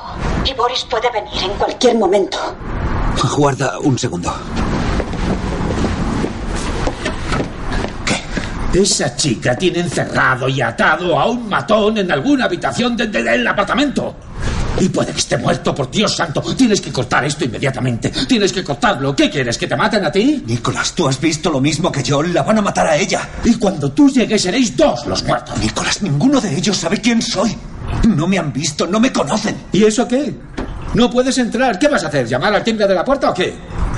¿Qué te ha dicho ella? El otro chico está a punto de llegar y descubrir que su hermano ha muerto. ¿Qué crees que haga? No podemos quedarnos de brazos cruzados aquí mirando como si fuera un reality show. Esos tipos son de verdad, Nicolás. Esos tipos no son como nosotros. No son como tú y yo. Esos son, son, son cerdos criminales. Y ella igual. ¡Joder! Y me da igual si es buena follando. No hay ni una sola razón para que te veas envuelto en algo así. Dios. Y todos hemos ido de putas, te lo aseguro. Y a nadie se le ocurre hacerse amigo suyo. Es un negocio ilegal. No es ilegal. Que venden niños. Está bien, calla. Ellos trafican con niños, de eso estamos hablando. Ella. Ella se lo vendió y le pagaron. Y ahora se arrepiente. ¿Qué clase de auditor no se da cuenta? Nicolás, está claro que no nos queda tiempo. Vale. Cuidaré del bebé. Pero si tú no vuelves o a esa chica le pasa algo, entonces ¿qué hago yo? Anda, contéstame. No lo sé. No lo sé, Nicolás. Llama a la policía. Es que no sé qué decirte. Tengo que irme. Cada segundo que sigo aquí, estoy perdiendo tiempo para intentar sacarla. Tengo que irme. Llama a una babysitter. Llama a alguien del hotel para que te ayuden. De acuerdo. Sara, escucha. Estaremos comunicados a través de Nicolás. Si ocurre algo, él me llamará al móvil. Ellos no saben que estás conectado. Es nuestra ventaja.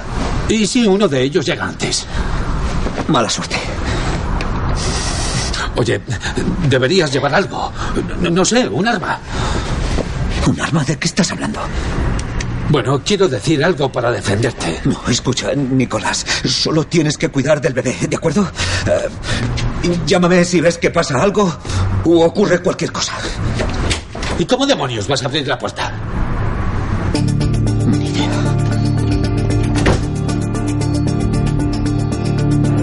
Robert se marcha y al poco sube al taxi de Tengo que ir Carlos. otra vez al barrio.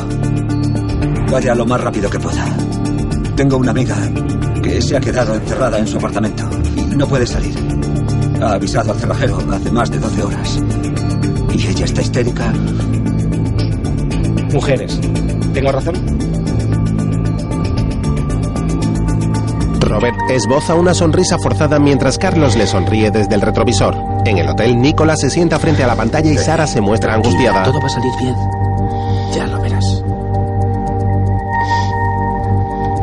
Él intenta tranquilizarla y la joven asiente frunciendo el ceño en un llanto ahogado. Se levanta con nerviosismo y el hombre la observa de modo compasivo.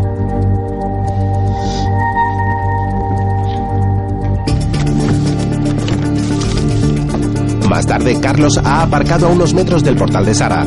Saca una barra metálica del maletero y se la entrega a Robert. Gracias. ¿Puede esperarme? Será un momento. No se preocupe. Le espero el tiempo que sea.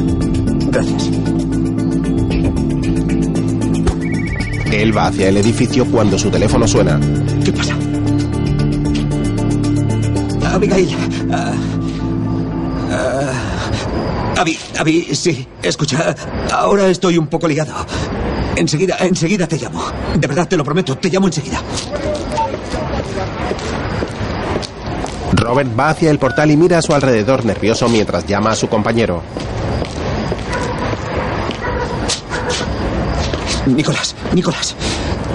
Oye, ya está, ya ha llegado. ¿Ella sigue sola? De acuerdo. Sí, dile que voy a subir y que intentaré abrir la puerta con una ganzúa. Haciendo palanca. Sí, voy a subir. Nicolás, cálmate. Ahora eres tú el que tiene que calmarse e intentar que se calme ella, ¿vale? Llámame si pasa algo. Algo como que aparezca alguien antes que yo.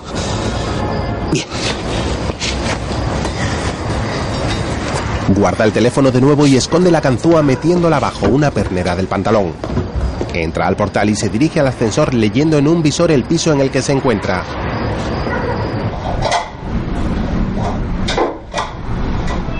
Mientras Boris entra al apartamento, Nicolás lo ve en la pantalla y abre los ojos atemorizado. Dios mío. ¿Y Diego? Se ha ido. ¿Cómo que se ha ido? ¿A dónde se ha ido?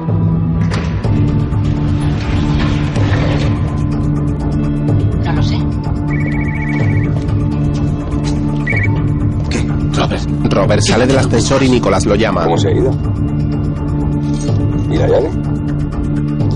Yo tenía otra. El otro chico acaba de entrar, el hermano. ¿Qué pasa? ¿Que tienes muchas llaves o qué? No. Solo esa. Un segundo. Espera, espera. Robert va hacia el rellano de las escaleras para conversar sin ser descubierto. Nicolás sigue atento y ve que Boris toma su móvil y realiza una llamada. Sara lo mira de reojo con preocupación. ¿Él le ha preguntado por su hermana? Sí, le ha dicho que se ha marchado. Diego, llámame. Robert.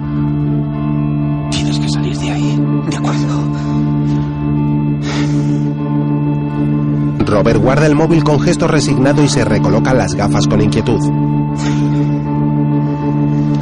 A continuación saca la herramienta del pantalón y la oculta tras un muro para marcharse. Luego va hacia el pasillo de modo apresurado cuando repentinamente regresa a coger la ganzúa y cambia su plan.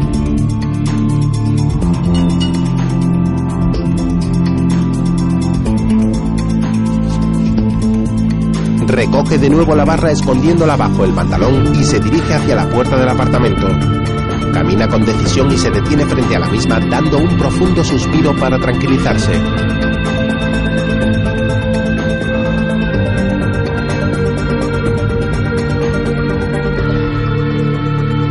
Pone su oído sobre la puerta para escuchar qué ocurre dentro. Abrocha la chaqueta para ocultar bien la ganzúa y se calma antes de llamar al timbre.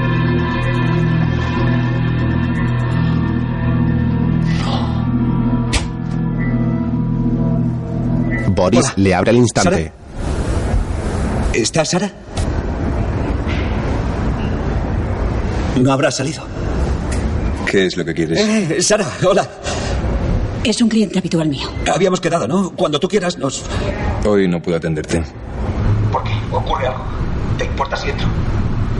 Oye, mira, yo solo quiero echar un polvo. Media hora. Oh, mierda. Eres un novio, es eso, ¿no? No, trabajo para él. Oye, yo. Es solo media hora. Soy norteamericano y, ¿sabes? Voy a estar aquí tan solo un par de días. Solo quiero echar un polvo. Por favor. Boris mira hacia el rostro inocente de Robert y queda pensativo. Gracias. Los tres pasan al salón y Nicholas ve a su amigo llevándose las manos a la cabeza. ¿Por qué has cerrado con llave? Por si se escapa el gato. Pon el dinero aquí. Se paga por adelantado. De acuerdo. Ah, eran 300 euros, ¿no? Sí, media hora. No. 600. Fin de semana. Ningún problema. Sara se gana cada céntimo. Entonces, ¿estás. ¿Estás lista? Gracias otra vez. Gracias. Ambos entran al dormitorio de Sara. Nicholas aumenta su preocupación mientras permanece atento a la pantalla. Sara abre un armario empotrado donde Diego está atado y amordazado. Su cabeza está ensangrentada. ¿Está muerto? No lo sé. Robert comprueba el pulso en el cuello. Está. Está vivo. Al menos tiene pulso. No sé. Eso era para abrir la puerta. Nicolás. Calla. Espera. Escucha. Ha echado el cerrojo. Estamos encerrados. Dime qué es lo que está haciendo.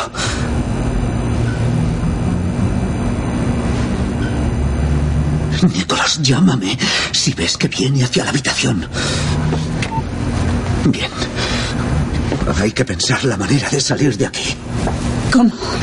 No lo sé, no lo sé. Robert desata las manos de Diego para coger la cuerda. En el salón, Solo Diego lee una dinero. revista. Tal vez si les ofreces una buena cifra nos dejen salir. No, ellos no quieren negociar nada. ¿Por qué no? Pues hay que intentarlo. No hay otra solución. Sara. La ganzúa no. ¿Entendido? Este no es como su hermano. Así que escucha. Hablaremos con él. Yo tengo tarjeta y puedo puedo ir a un cajero y ofrecerles más dinero. No quieren más dinero. Yo les ofrecí devolverles lo que pagaron. Porque quieren más. Mucho más. Yo creía que al niño lo daban en adopción. Y eso es lo que van a hacer, ¿no? Una chica con la que trabajé antes de venir a Madrid me dijo que se dedicaban al tráfico de órganos. Por eso yo no quería. Esa chica decía que los venden por más de medio millón de euros. Ahora lo entiendes. ¿Qué estás diciendo? No estoy segura de que sea verdad, pero, pero ella decía que estaba segura de que los vendían para eso. Cuando estaba embarazada trabajando en Barcelona, no podía quedarme con el niño y pensé que lo mejor para él era que lo adoptaran.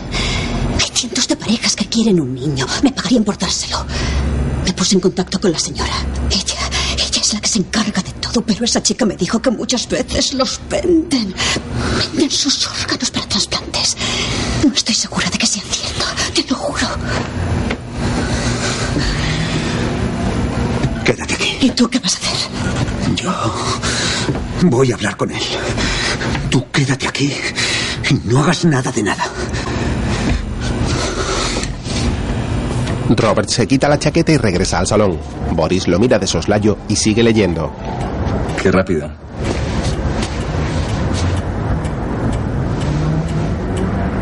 Tenemos al niño.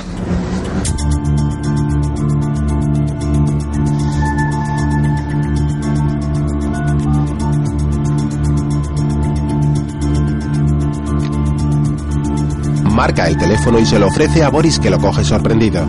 En el hotel, el móvil de Nicholas vibra sobre la mesa. Este lo mira angustiado sin atender la llamada.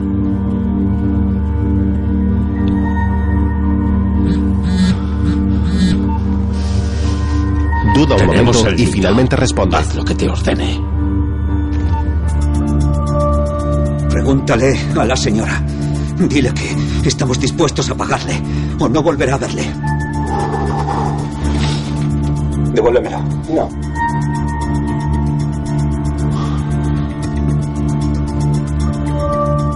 ¿Qué eres tú? ¿De la CIA? Danos la llave. Sara toma la ganzúa No, y Sara, sale. no, por favor, por favor, no, no, no, por favor, no le hagas nada, tranquilo, está bien, no iba a hacer nada, nada. Diego se la arrebata Escucha, violento. Tú, quítate el cinturón. Quítate el cinturón. Que te quites el cinturón. Quítate el cinturón. cinturón. Átale a la espalda. Estás cometiendo un error. Escucha un segundo. Lleguemos a un acuerdo. Por favor, no hace falta usar la violencia. Escucha. Solo queremos al niño. Nada más. Eso es todo. No queremos problemas. Negociemos. Es lo que queréis, ¿no? Negociamos. ¿De acuerdo? Lleguemos a un acuerdo. Apártate. Por favor, escucha. Solo quiero... No hay por qué hacer daño a nadie. ¿Eh? Podemos hablar. Escúchame. Es solamente un bebé. Escúchame.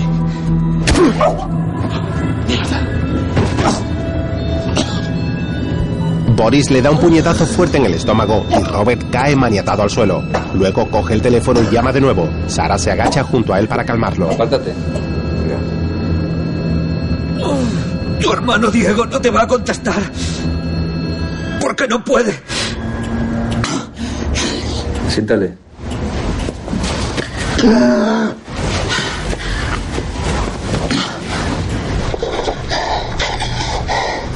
Sara lo ayuda a levantarse y toma asiento en la banqueta. Boris le ha quitado las gafas que están sobre la misma. Cuando Nicolás contempla la escena atemorizado.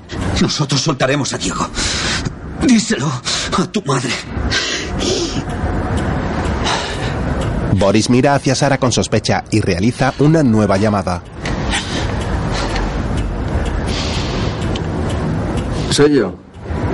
En la estrella, en el apartamento de la puta. ¿Por qué digo no está? No lo sé. Porque me llamó él para que viniera. Que no lo sé. Cuando he llegado aquí él no estaba.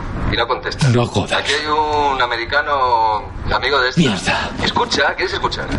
Que dice que tiene al niño y a Diego. Que tiene al niño y a Diego. Que le soltarán cuando les dejemos salir. Porque no está solo, hay alguien más. Porque lo sé. Americano, sí, americano. Pues yo qué sé, dice que es cliente suyo. Porque le dejé entrar yo. No, no lo parece. ¿Y tú crees que me lo va a decir? Vale. Vale.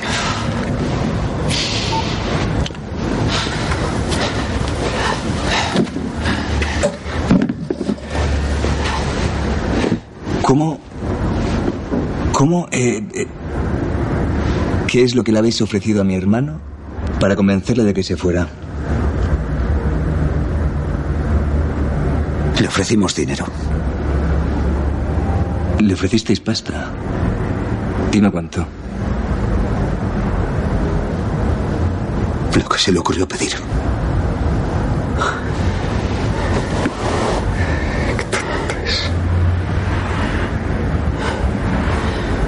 Boris se sienta frente a Robert en una silla y permanece pensativo.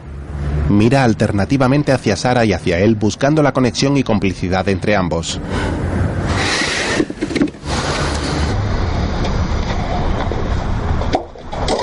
Se levanta chulesco y deja la silla junto a la mesa donde estaba. Luego se acerca a ambos y los mira fijamente cruzando los brazos.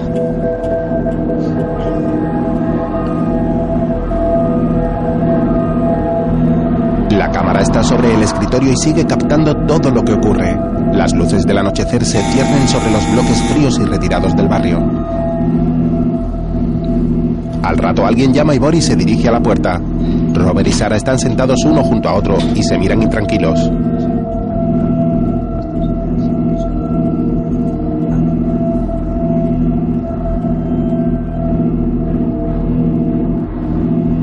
En el hotel, Nicholas permanece atento con gesto preocupado.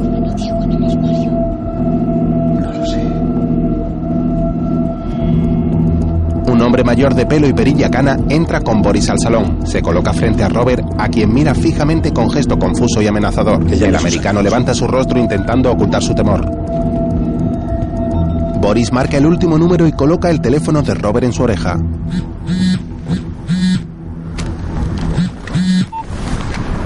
Nicolás, diles que si Diego no nos llama en menos de dos minutos, te arranco los putos ojos de la cara. ¿Entendido?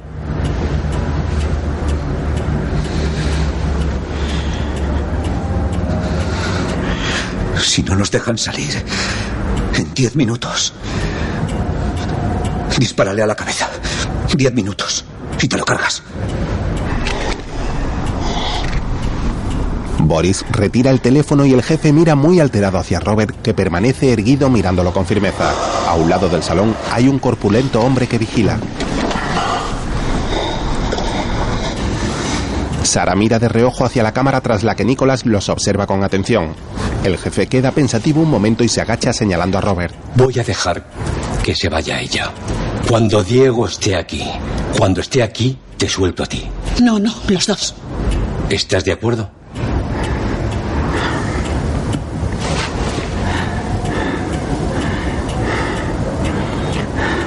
Sí, No, no puedes quedarte aquí, Robert. tú vete. Asegúrate.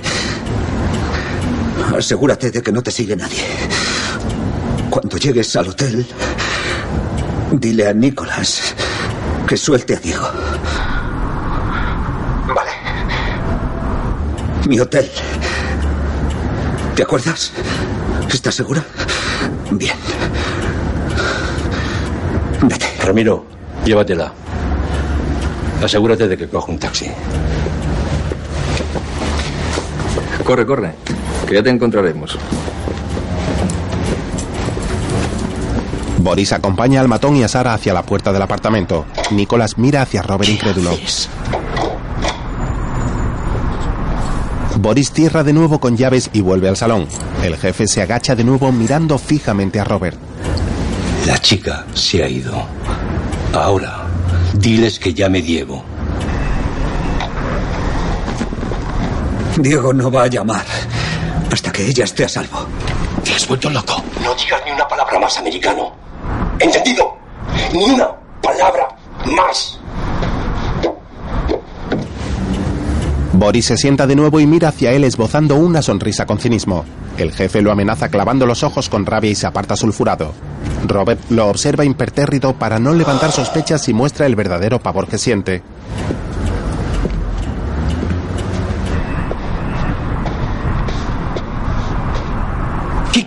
Haces?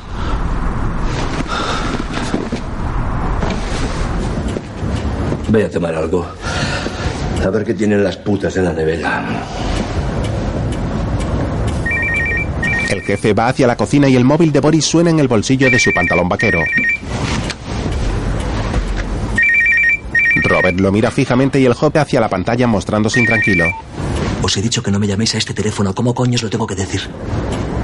El dinero lo cojo yo, no tiene por qué preocuparse. Ya os he dicho el número de la taquilla, pero es que hay alguien de vosotros que tenga dos dedos de frente o que moscas ha picado. Robert agudiza el oído para escuchar la charla de Boris que cuelga al instante. Sigue sentado en la banqueta con las manos atadas a la espalda y mira hacia Boris quedando pensativo. El joven camina de un lado a otro con nerviosismo. Taquilla 20. 4 a 1.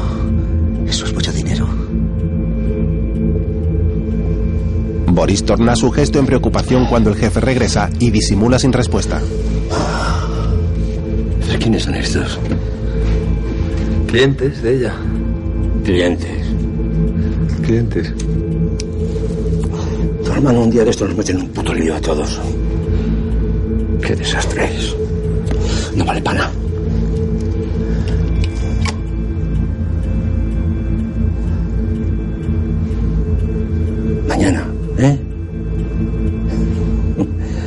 A comer. Sí.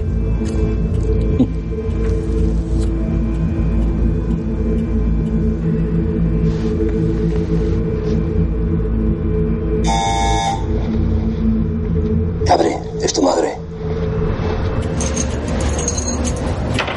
Boris va hacia la puerta y la mujer morena entra. Mira levantando las cejas y arrugando la frente hacia Robert.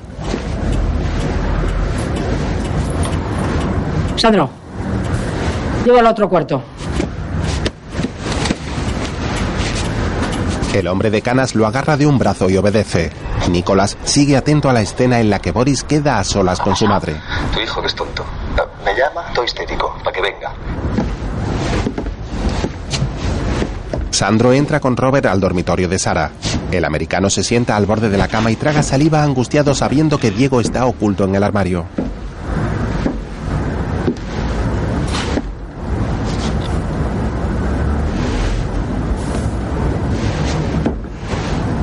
Sandro mira con sospecha hacia el americano y camina de un lado a otro en el la cuarto. llave te la En el salón, Pues no era la única llave. Y hay otro americano. Por lo menos.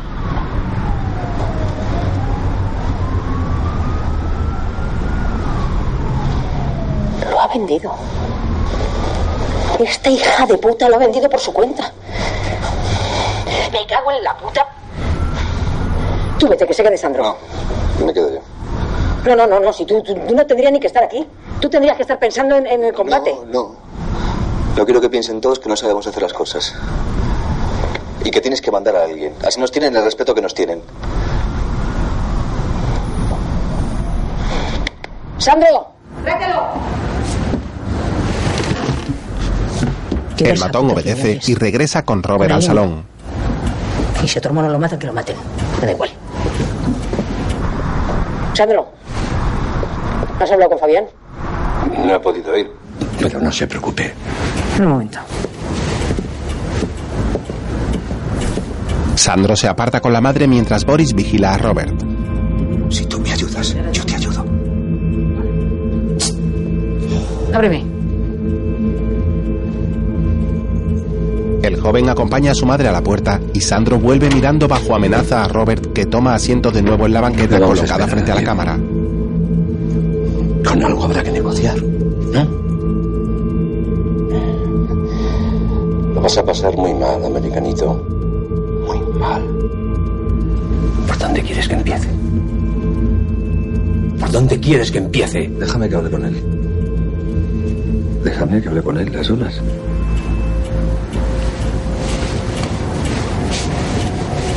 Voy a coger del coche una cosa que le va a encantar. Por si tú no le convences. Que si no se queda todo hecho una mierda. Boris va con Sandro hacia la puerta y abre con la llave. Robert aprovecha la soledad para mirar hacia la cámara preocupado. Al momento, el joven regresa y se agacha junto a él ¿Qué mirándolo con sospecha. ¿Eh? Cuando tu familia sepa que has amañado ese combate, porque les vas a engañar a todos. ¿Con quién has hablado? ¿Qué, sabes? ¿Qué, qué- qué sabes de ese combate? Lo sé todo. ¿Todo? Sí, todo. Y no estoy solo. ¿Quién eres tú?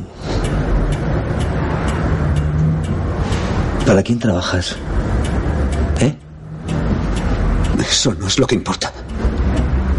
Lo que tendría que importarte es. es lo que va a pensar tu familia cuando se enteren. ¿Y qué van a hacer contigo? Si a mí me pasa algo, tendrás que explicarle qué estás haciendo. Por eso tienes que sacarme de aquí. O mi gente se encargará de ti. Robert le habla con seguridad y Boris lo mira tornando su gesto en agobio. Ayúdame. Piénsalo.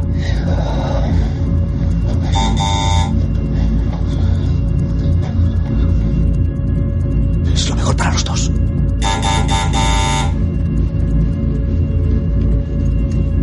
Boris va hacia la puerta sacando su teléfono del bolsillo. Sandro ha vuelto con una bolsa deportiva y entra con Sí. Boris que habla por el móvil. Sí, es lo que quieren. Quieren dinero. Lo estoy negociando, sí. Lo estoy negociando. Está aquí, sí, ahora se lo digo. Que sí, que ahora se lo digo. Vale. Vale, sí. Mi madre, que vayas a lo de Fabián. Ahora. Ahora sí, ahora. Y te quedas tú solo. ¿Qué pasa? ¿Que tengo pinta de ser mi hermano o qué? No, no, no, yo no he dicho eso. Voy a cobrar a Fabián. Si hace falta, vuelvo. Vale, me llamas. Boris vuelve a la puerta con Sandro y Robert forcejea intentando soltar el cinturón atado a sus manos. El joven regresa y se sienta frente a él mirándolo con malicia e incredulidad. Repite lo que has dicho antes. Repítelo. ¿Eh? Que lo sé todo. ¿Qué coño es todo? ¿Qué es? Pues todo lo que tú no quieres que sepan los tuyos.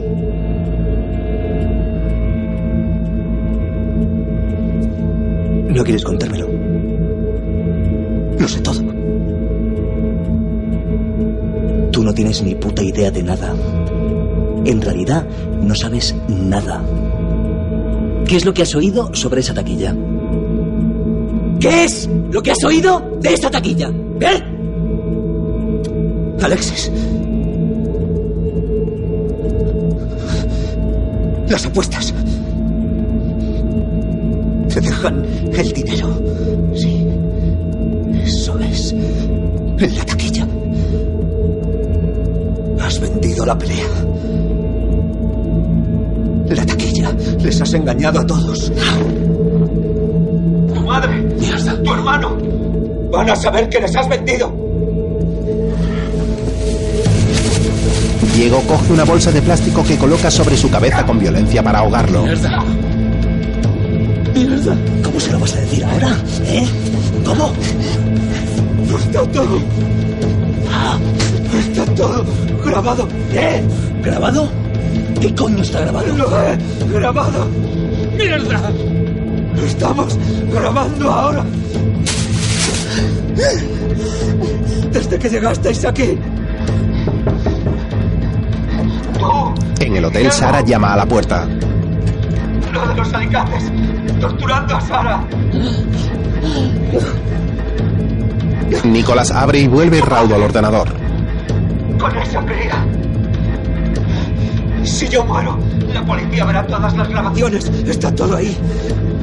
Mira en el ordenador. Boris mira hacia el escritorio con rostro impávido. Nicolás suspira aliviado en el hotel y Sara contempla la imagen. Boris se acerca con cautela y descubre la cámara que está colocada sobre un estante. Vamos, ven.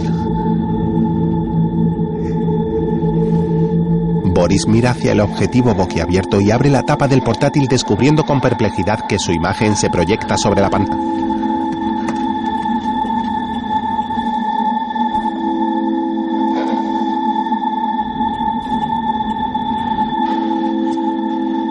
Comienza a sudar tembloroso mientras en el hotel Nicolás teclea un comando y pulsa un botón.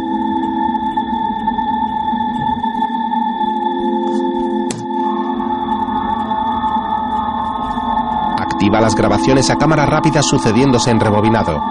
Boris observa atónito cómo todo ha quedado registrado.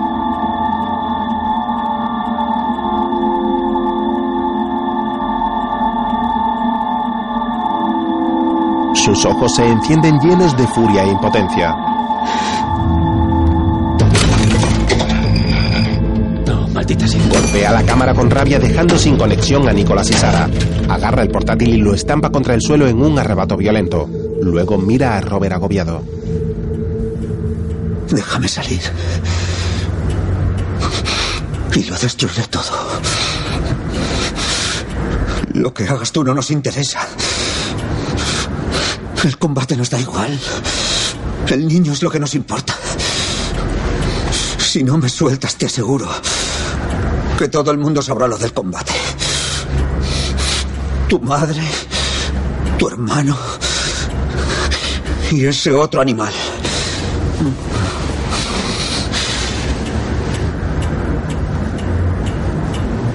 ¿Quién eres tú?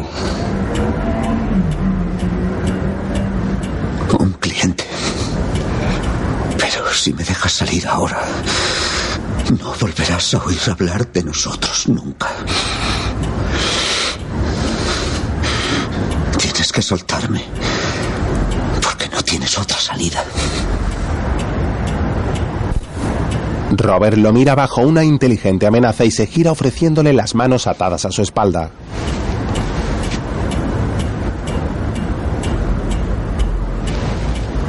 Boris frunce el ceño con resignación entreabriendo los labios y desata el cinturón para liberar al americano.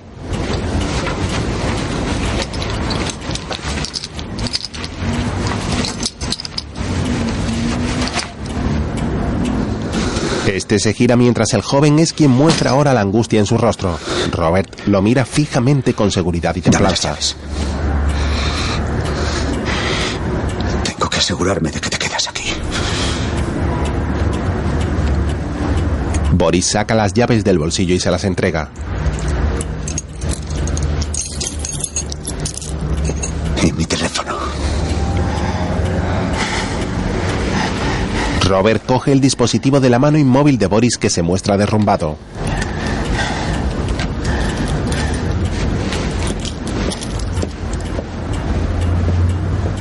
El joven mira impotente cómo Robert se dirige al dormitorio de Sara y toma asiento desfallecido. El americano recoge la chaqueta que antes había dejado dentro y sale. Toma además la ganzúa que Boris había dejado sobre un mueble y se coloca frente a este mirándolo con gesto serio.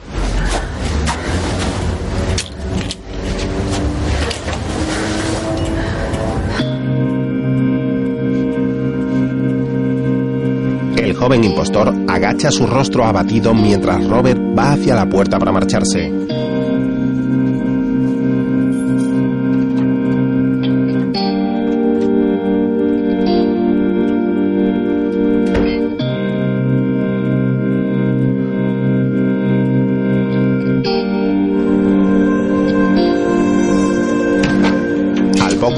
Sale desde el portal y da un profundo suspiro con alivio. Toma aire de nuevo y mira al frente.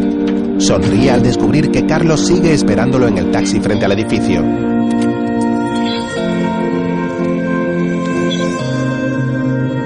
Camina hacia el vehículo y sube al mismo mientras el taxista coloca las manos en el volante. ¿Todo bien?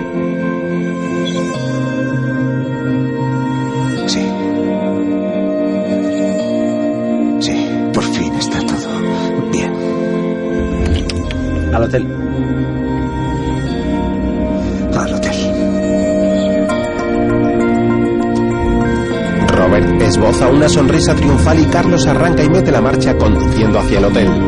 Mientras avanzan por una avenida de numeroso tránsito, Robert mira a través de la ventana con gesto aún incrédulo.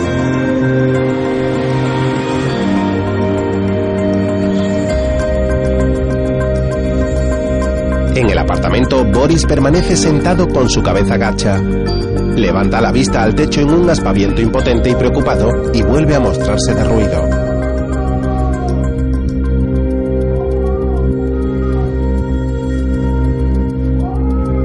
Se levanta alarmado por las voces de Diego.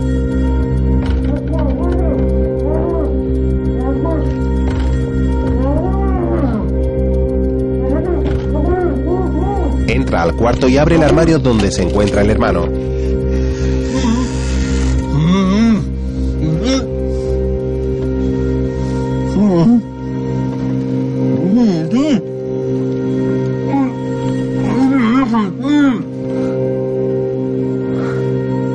Boris cierra los ojos incrédulo comprendiendo el engaño.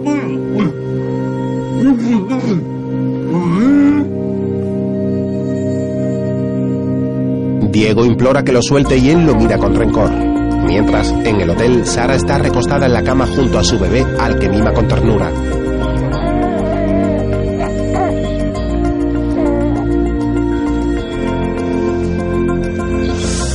Nicholas y Robert están en la salita mirando a la ciudad por Siempre la ventana mientras se fuman un porro a medias. La filtración, Financial Times, Woodhouse. Tú lo sabías. Claro, estoy seguro. Pero no te preocupes. No volverá a pasar nunca. Voy a dejar este trabajo. Porque abandono. Al día siguiente, Robert está sentado de copiloto en el taxi de Carlos que espera afuera. Mira hacia atrás y sonríe al bebé que está junto a Sara. cuando llegues. Claro, en cuanto llegue. Y recuerda, cuando tengas tus papeles en orden, si quieres venir a Estados Unidos. No, ya has hecho suficiente por mí. Ahora tienes que intentar olvidar todo esto. Y perdonarme.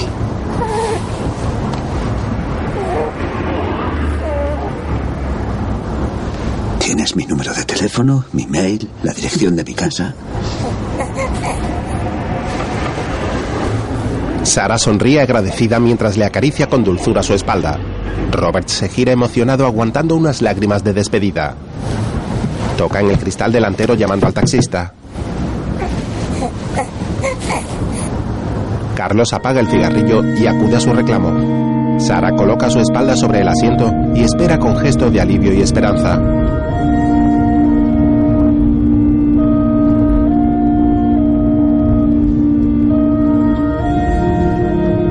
Más tarde el taxista conduce por la terminal del aeropuerto de Barajas. Todos van en el coche manteniendo silencio y al rato él aparca frente a una puerta.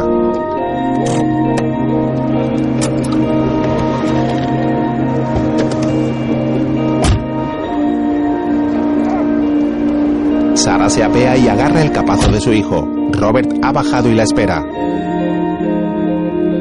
Ambos se miran fijamente y se sonríen. Ella se despide dándole un cariñoso y apasionado beso en los labios.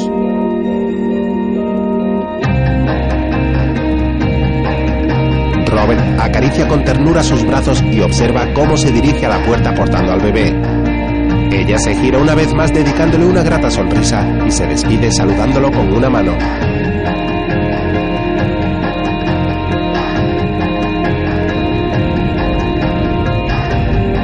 Después, Carlos conduce el taxi rumbo a la ciudad y Robert va a su lado.